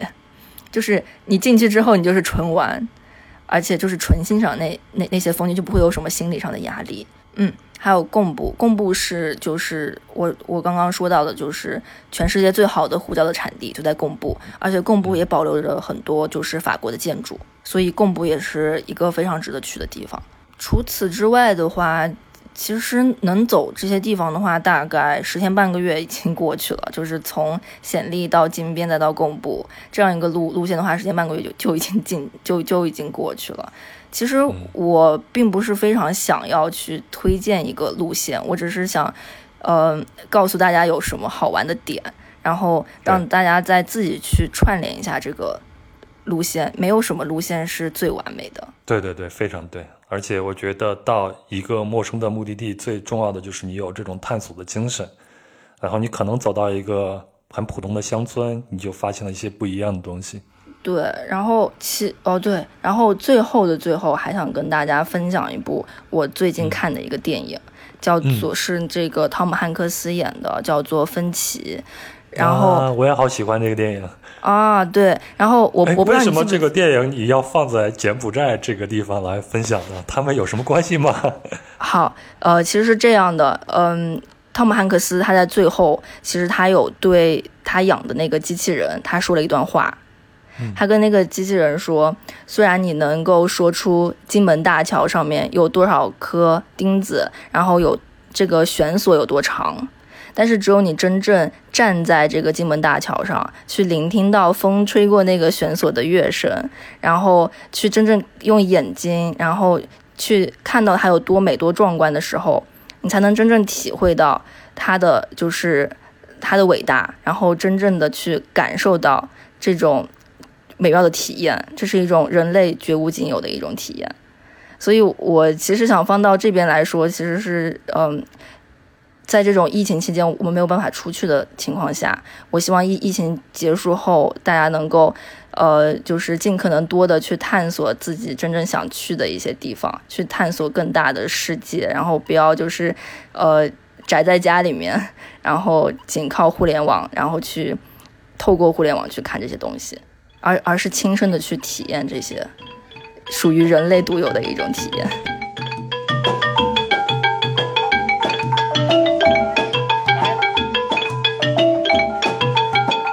好了，这就是本期的全部内容。非常感谢 Timo，我和他有同样的祝愿，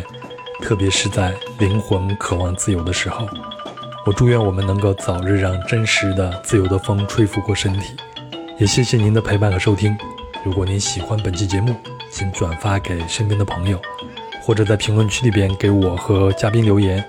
那本期的细节图片呢，都会在公众号“壮游者”相关文章里边呈现。您在微信搜索并关注“壮游者”就可以了。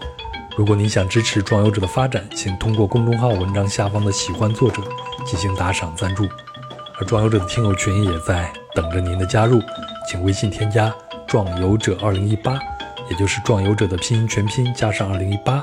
然后呢，他会将您拉到群里边。那这里有一群有意思的人谈天说地，神游世界。那本期呢就这样了，再次祝愿大家出入自由，一切平安。我们下期再见了。